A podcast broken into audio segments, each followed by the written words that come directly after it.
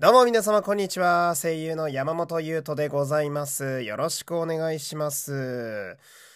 いや、なんだかね、あのー収録のこの配信は自分的にもすごい久しぶりな気がしましてね。えーあのーラジオトークでやってるね、えー生配信はまあちょこちょこやってたりなんかして、ラジオ自体はまあ相変わらずほぼ毎日、えーやっているような感じなんですけど、なんだかこの収録のね、まあ私的には、えー20分で終わらせる予定のこの回、うん、気がつけば毎日あの30分ぐらい喋っているという、えーこちらの回はなんだか久しぶりでね、うん、なんかすごい、あれなんですけれども、うーん、まあ、最近の私としましては、えーまず髪を切りましたね。えーまああの、今まではね、まあパーマかけてたのもあってね、まあ耳が隠れるぐらいの髪の長さはありまして、うん、なんかあの、まあその、やっぱセクシーな男に憧れてるってところがあるわけですよ。うん。まあセクシー、やっぱセクシーになりたいっすよね。そう色っぽい男っていうのをやっぱり目指してるみたいな部分があって。うん。で、俺この話題をすると必ずこのオチをつけるんですけれども、あの、まあ、セクシーな男っていうのは、セクシーになろうとしてセクシーなわけじゃないと思うんですよ。つまり、セクシーな男を目指し始めた瞬間にセクシーではなくなるんですね。いや世の中というのはね、えー難しいもんですよ。あのー仮面ライダー龍騎にね、えー北岡先生、仮面ライダーゾルダっていうね、緑色の銃を使う、えー弁護士の、えー仮面ライダーがいるんですが、彼はね、えー名言を一つ残していて、あの、すごく英雄になりたがっている仮面ライダーがいたんですよ。タイガっていうやつがいたんですが、そいつがあの、英雄になりたいんだって言って戦いを仕掛けてくるんだけど、その、あの、今の言ったね、えー弁護士の北岡先生は、英雄ってのはね、えー英雄になろうとした瞬間失格なのよ。お前、いきなりアウトってわけっていうセリフを返すわけですよ。うん。俺は小4ながらにめちゃめちゃ衝撃を受けて。うん。で、あのーまあ今のその俺はセクシーな男になりたい、色っぽくなりたいっていう話をするたびに、俺の脳みそでその北岡先生がね、うん、お前いきなりアウトってわけってずっと言ってくるわけよ。あ 好きなんだよな仮面ライダー龍騎はマジでそういう人間臭さが爆発してる奴らしかいないんでキャラが。あおすすめなんですけど。まあね今意図せず仮面ライダー龍騎の話になりましたけど。特撮で言うと、えー新ウルトラマンというね、えー5月に公開予定の映画ありますけど新ウルトラマンの情報公開がかなり進んでるんですよね。あめちゃめちゃいろんな、まあ、PV だったり、あ情報だったりがいろいろ出ておりまして。で、皆さんはどうですかね？あのー一番長尺のね、えー PV がこの前出たばっかなんですけれども、あれは、どうでしょうか？ご覧になられましたかね？うん。今までで一番長くて、結構今までその匂わせというか、うん、ストーリーわかんないように、キャラとかも伏せつつみたいなのが多かったんだけど、今回は、しょっぱなからいきなりウルトラマンが出てきて、スペシウム光線っていうね、えーウルトラマンの代名詞をぶっ放して山が吹っ飛ぶっていうとこからスタートして。で、今までその、まあ公開されてなかった、えーキャラクターだったり設定だったりもガンガン映像で出てきて一番ひときわ気わ気合が入った PV だったわけなんですがあのーやっぱスペシウム光線の表現がめちゃくちゃかっこよくて、うん、このあの PV の、うん、一番最初冒頭でまあ、ウルトラマンがね、こう手を、手をこう L の字にするやつですよ。ね、これ。あのーマニアの方の前でこのポーズをするときはね、皆さん気をつけていただきたいんですけど、これは左手の、あの、指のね、えー反り具合が非常に大事だったりします。えー私は、あの、土屋太鳳さんが結構好きなんですけど、土屋太鳳さんはウルトラマンガチ勢すぎて、土屋太鳳さんがスペシウム光線のポーズをした時に、指がちゃんと反ってて、俺はそこにガチ感を感じてすごい笑った記憶が昔あるんですけど、えーその辺も再現されてて山がめちゃめちゃ綺麗にぶっ飛ぶみたいなのめちゃめちゃセンスあるなと思いますしでその公開された中の映像だと、えー今まで出てなかったキャストとして山本浩二さんがいらっしゃるんですよ。うん。俺山本浩二さんすごい好きでうん。まあなんでしょうね。もちろん男前っていうのもあるしお芝居も上手っていうのもあるんですけどその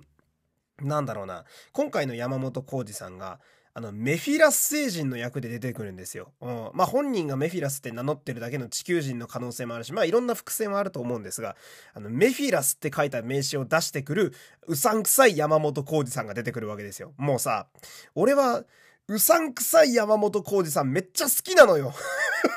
な、なんだろうな。まあ、うさんくさいっていうか、その、ややフィクションみたいな世界観にいる、えー、おける山本浩二さんの輝きって半端なくって、その、まあ、今回は新ウルトラマンっていう、まあ、空想特撮映画ってね、本人、あの、本人というか公式が言ってますから、まあ、特撮な世界なんで、まあ、えー、っと、ある程度この現実と地続きではありながらファンタジーな世界ね、あの感じがあると思うんですけど、まあ、過去で言うと、その、映画のね、刀剣乱舞ってあったんですよ。映画刀剣乱舞継承ってあったんですけど、あれで山本浩二さん出てらして、織田信長の役で出てたんですよ。うん。で、刀剣乱舞って、まあ、あの、なんだろう、日本刀が、えー、擬人化した世界観で、で、まあ、その日本刀の擬人化がかっこよかったり、えー、男前だったりっていう。で、彼らが華麗に戦う世界で、まあ、言ってみればファンタジーなわけですけど、そこに、あの、歴史の話が結構入ってくるんで、まあ、一応事実としていた人間として織田信長として山本浩二さんが出てくるんだけど、すっごいいいんだよね、そこも。うん、あのー、なんだろう、戦国自衛隊みたいな感じでさ、なんていうのかな、その、現地の人間と、ある程度今の時代を知ってるキャラクターが絡むとこうなるんだろうなみたいなのを、山本浩二さんの織田信長がすごい表現されていて、やっぱカリスマすごいんすよ、あの人。うん、あの、真田丸っていうね、大河ドラマがありましたけど、あれで石田三成を山本浩二さんがやられていて、あれもすごい良かったんすよね。うん、なんか、食えないやつというか、うん、なんかこう、志があるんだけど、ちょっとツンケンしてて近寄りがたいみたいな、その、ザ・石田三成を山本浩二さんが演じていて、うん、ちょっとファンタジーな世界観すごいいいんですよ。で、それで言うと、えー、昔仮面ライダー01の映画にも出てたことがあって、しかも主人公の父ちゃんで初代仮面ライダー1号的な役だったんですよ。それもめちゃめちゃ、その、息子を導く、あの、父として超かっこよかったし、まず、親父が仮面ライダーだっていうこの最高の設定、うん、これだけで、めちゃめちゃイケてんなって俺は思ってましたし、あとはその、えー、5月はね、あの、実写鋼の錬金術師、えー、俺地味に楽しみにしてるんだけど、これもあの、公開されるわけなんですが、あの、その実写鋼でアームストロング大佐やるんだよね、山本耕史さん。え、アームストロング大佐ってさ、その、なんだろう、まあ、ハガレンって有名だから、多分実写、あ、なんつうの、その原作のね、アームストロング、アレックス・ルイ・アームストロング大佐を知ってる人結構いると思うんだけど、あれをさ、実写に落とし込んでさ、山本浩二さんがやるんだよ。めちゃめちゃ面白いじゃんと思って、うん、ゴリマッチョな山本浩二さんが楽しめるわけですよ。うん、だから5月はその、宇宙人山本浩二さんと えアームストロング大佐のゴリゴリマッチョの、しかも頭スキ、ほぼスキンヘッド、若干髪の毛あるけど、の山本浩二さんが楽しめるっていう。うん。あのー、アームストロング大佐ご存知ない方はですね、ぜひ山本浩二さんの潜在写真と、え原作のアームストロングを並べた上で、ハガレンの PV も見てほしいんですよ。あの、なかなかいい PV がね、あのー、こっちも公開されてるんで、めちゃめちゃ面白い人だなって思いますよ。うん、その、なんだろうな、まあ、新ウルトラマンの山本浩二さんは、まあ、あの、俺たちが想像するあのね、男前のスタイリッシュな山本浩二さんなんですが、もう、なんだろうな、アームストロングの山本浩二さんも完全に違う人なのよ。誰なんだよっていう感じだからさ、その、要は、役者としての振り幅がすごいというか、うん、自在なんだよね。だからどんな人間でもやれるみたいな。うん、だから憧れますよね。なんかね、そういうのね。うん、同じ山本としてね、私も精進していきたいという あまあそういう感じのね、お話で、ちょっとオープニングしては喋りましたけど、喋りすぎましたけれどもね、えー、やっていこうかなと思います。というわけで、えー、今日も参りましょう山本優斗のラジオというと。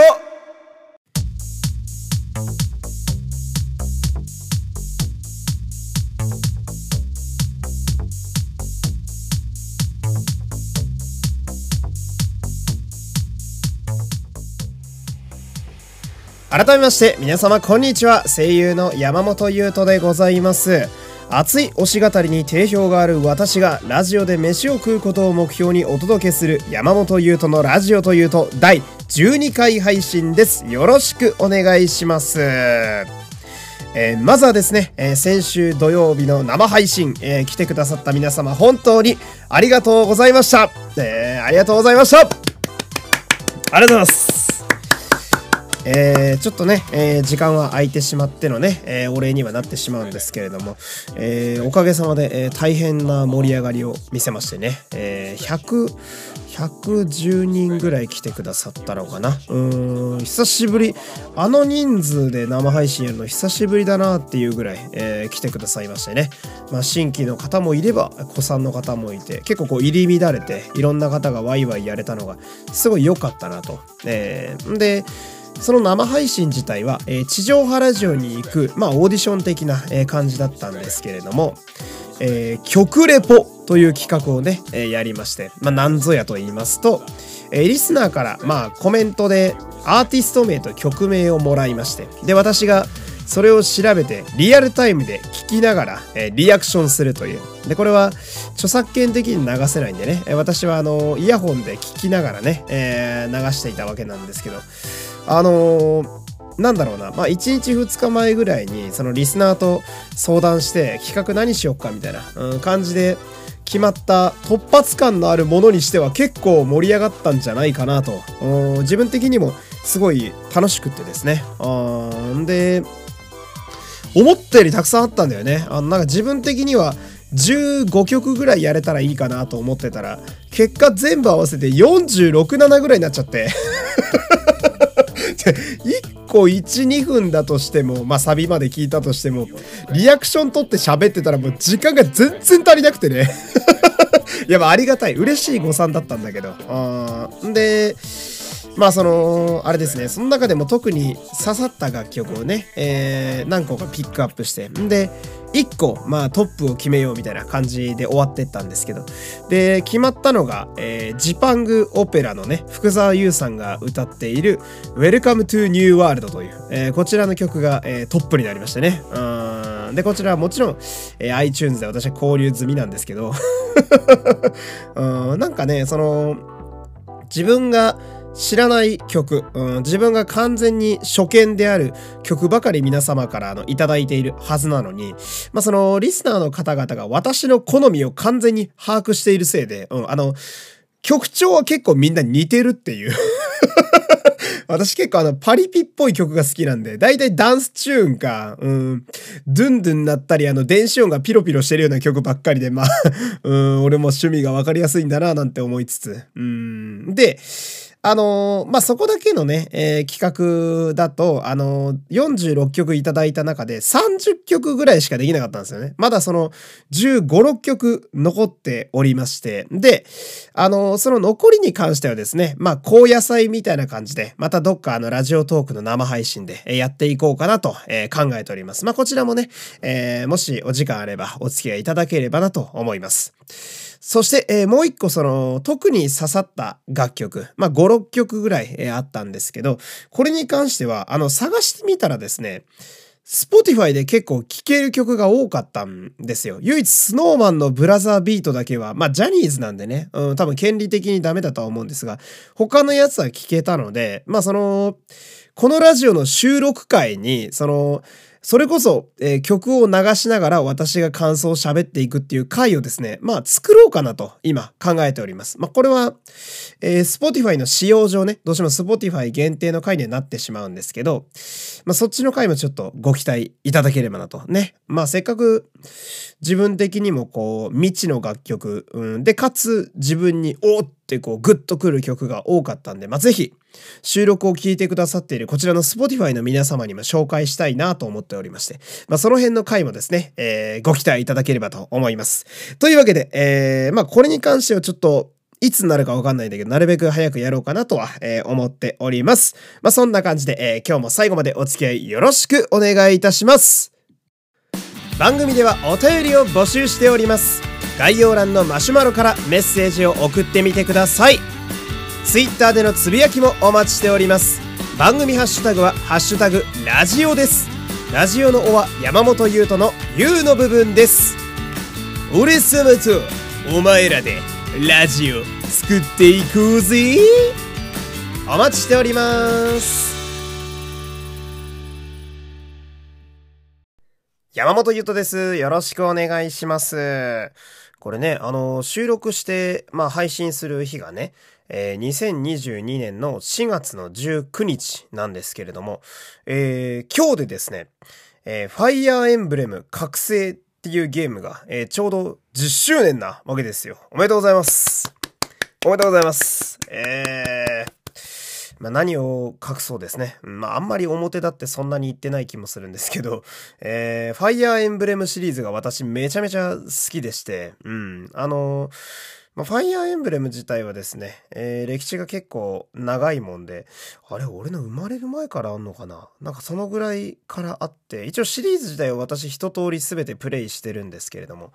まあその、覚醒っていう作品は、俺からするともう10年も経ってんのかって思うんですけれども、まあ、結構新しい方の作品だと私は思っていて、うん、まあ、このあたりのね、あの時間の感覚は、うん、私が年を取ってるだけの気もするんですけれども、このファイアーエンブレム覚醒っていうゲームは、その、今までのファイアーエンブレムのシリーズの中でも結構その、なんだろうな、革新的なことがたくさんあるものでして、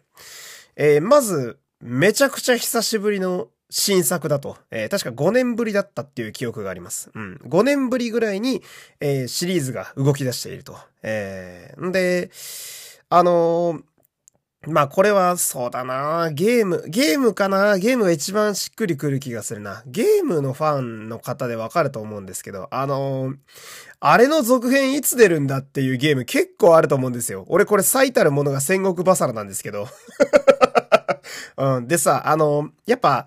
長年追いかけてるファンとかだとさ、まあ、正直売り上げとかちょっとわかるじゃないですか。ゲームやってて。うん。俺、テイルズシリーズとかもそうですけど、うん。なんか、あー、あーってなるシリーズもあれば、これは売れるぞってシリーズもたくさんあるでしょ？で、なんか世間の反応とかもなんとなく見れるからさ。で、なんか、ああ、この2は結構売れたからこれは3結構早く出るな、みたいな。で、2、3年で3が出て、ああ、来た来た来たみたいな。したら3が意外とこけちゃって、あれ、4出ないのかなって思ってからもう10年経ってるな、みたいなゲームって山ほどあると思うんだけど。うん。で、その、当時、ファイアーエンブレムシリーズもちょっとそれと似たところがあって、まあ、こけたっていうか、売り上げがそんなに伸びてなかったみたいなのがあったわけですよ。その当時ね。うん、今でこそ、ファイアーエンブレムってさ、まあ、スマブラにもいるし、あの、マルスとか、えー、ロイとかさ、クロムとかルフレとかいるでしょ？ルキナとか。そう、まさにクロム、ルフレ、ルキナの話が、えー、ファイアーエンブレム覚醒なんですけど、で、その、要は、しばらく売り上げがなかったシリーズになっていた時代に、その、もう新作出ないんだろうな、ファイアエンブレム。俺好きなんだけどなって思ってた時に、急に、はい、新しいの出しますって言われて出てきたのが、えー、まさに今日10周年やっていってる覚醒っていうシリーズなわけですよ。だからもう、ほんと衝撃だったよね。うん、だから、あ、続くんだみたいな。あ、続いてくれるんだへえ、みたいな。うん、ありがたいな、なんて思いつつ。で、あとはね、あの、タイトルの付け方も結構斬新でして、えー、まあ、さっきから、ファイアーエンブレム、覚醒っていう名前をね、えー、ずっと言ってるわけなんだけど、それまでのファイアーエンブレムって、何々の何々っていう名前が多かったんですよ。まあ、初代が、暗黒竜と光の剣。で、私が初めてやったのが、封印の剣、えー、劣化の剣とかね、聖魔の功績とか、えー、私一番好きなのが、えー、草園の奇跡、暁の女神なんですが、まあ、その、ほにゃららのほにゃららっていうのが多かったわけですよ。だから、ファイヤーエンブレム、暁の女神。みたいな感じのやつが多かったんだけど、発表になったタイトルが、ファイヤーエンブレム、覚醒としか書いてなかったから、うん。俺、おい、大丈夫かこれ？みたいな。やっぱファンとしてはさ、やっぱ、期待半分、不安半分みたいな。なんなら不安の方がちょっと大きいみたいな。こけないかなこれ大丈夫かなもうここでこけたら多分、ファイアーエンブレムシリーズ終わるぞって思うぐらいで、ファンには分かってたから、そんなの。うん。そんなのもあったりなんかして。うん。で、あとは衝撃的だったのが、なんといっても、キャラクターボイスです。えー、声優がつき始めたんですね。えー、で、この話をすると、あの、ファイアーエンブレムファンって本当に昔からたくさんいて、まあ正直めんどくさい人も山ほどいるので、いやいやお前声ついたのはっていう話になるわけなんだけど、まあ皆さん落ち着いてください。一旦着席ください。着席ください、皆さんね。えはい、どうどうどうどうどうどうどう。わかるよ、わかるよ。ファイアーエンブレムのファンってみんな強火だからね。俺もわかるよ。まあ正直俺もだいぶ古参だからわかるよ、すごい。うん、な、みんな座って座って。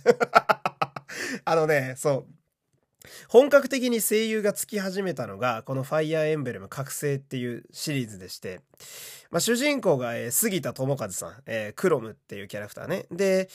まあ一応最初にヒロインとして発表になったリズっていう妹がアスミカナさん。まあアスミスさんですね。で、あの、その主人公の従者役がね、えー、フレデリクっていう、まあお助けキャラの騎士が、えー、小野大輔さんっていう。まあその、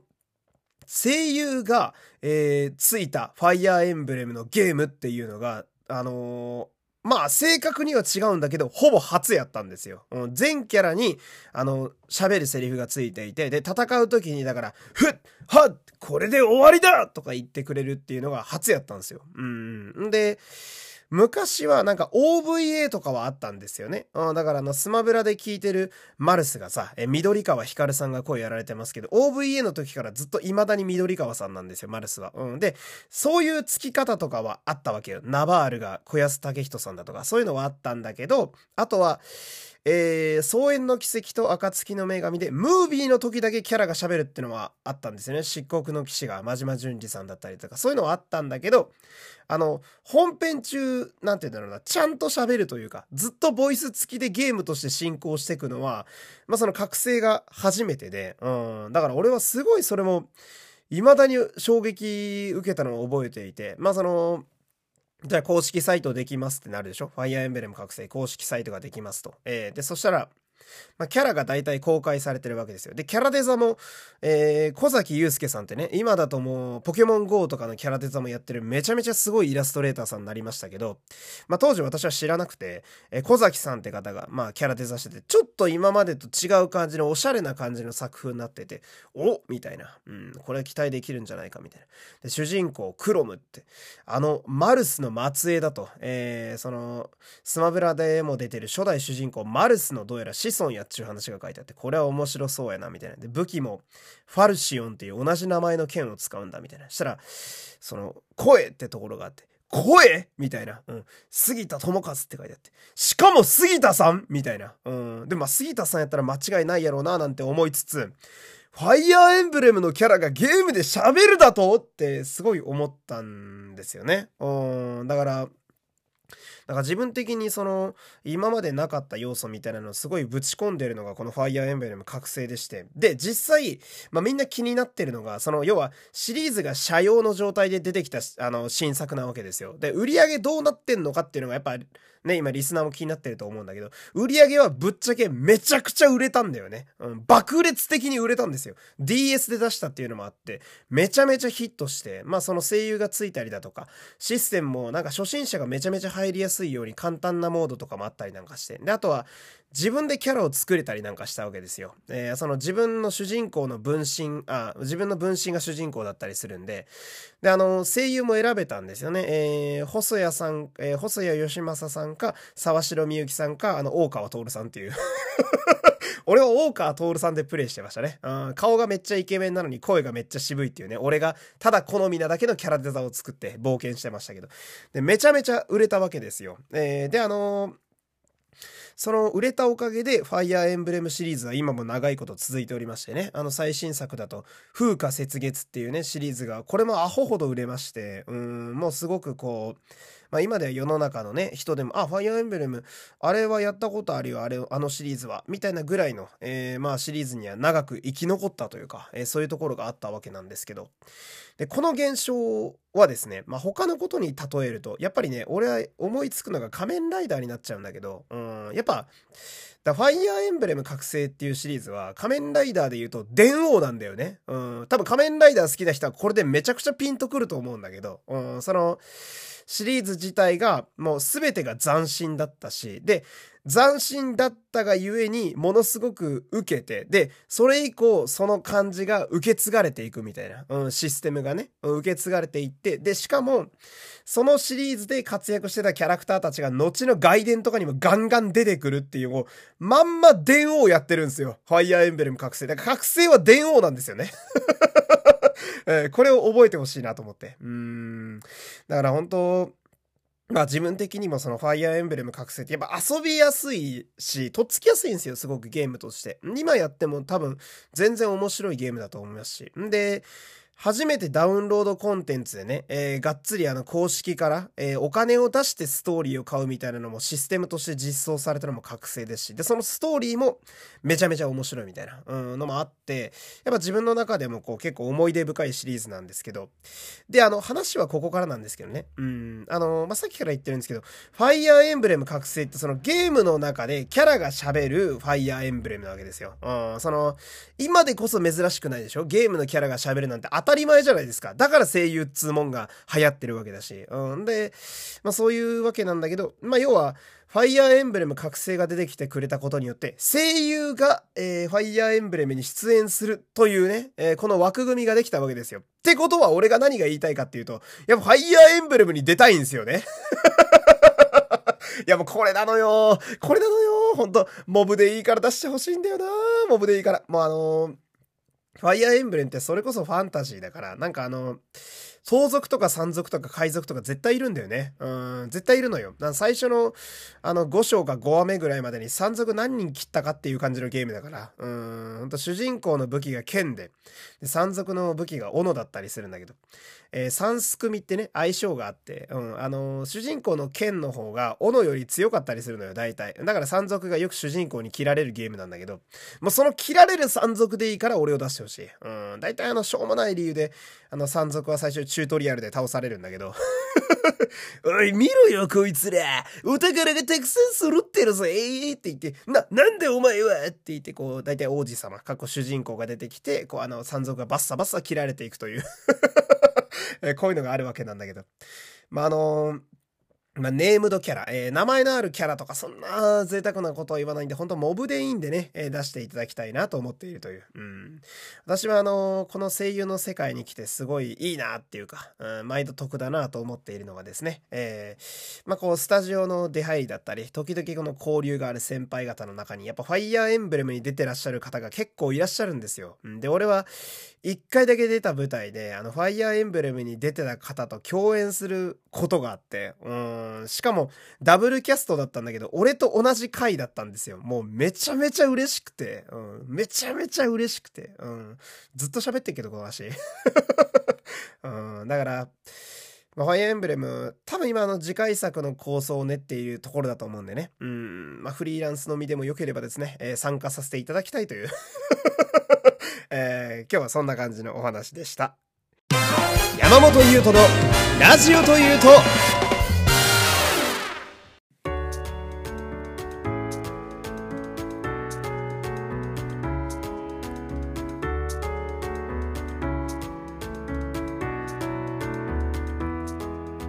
山本優斗のラジオというと、そろそろお別れのお時間です。えー、コーナーのお便り募集しております。NG 代替なしのガチ質問と、皆様からの推し語りを募集する業界のコーナー、よろしくお願いいたします。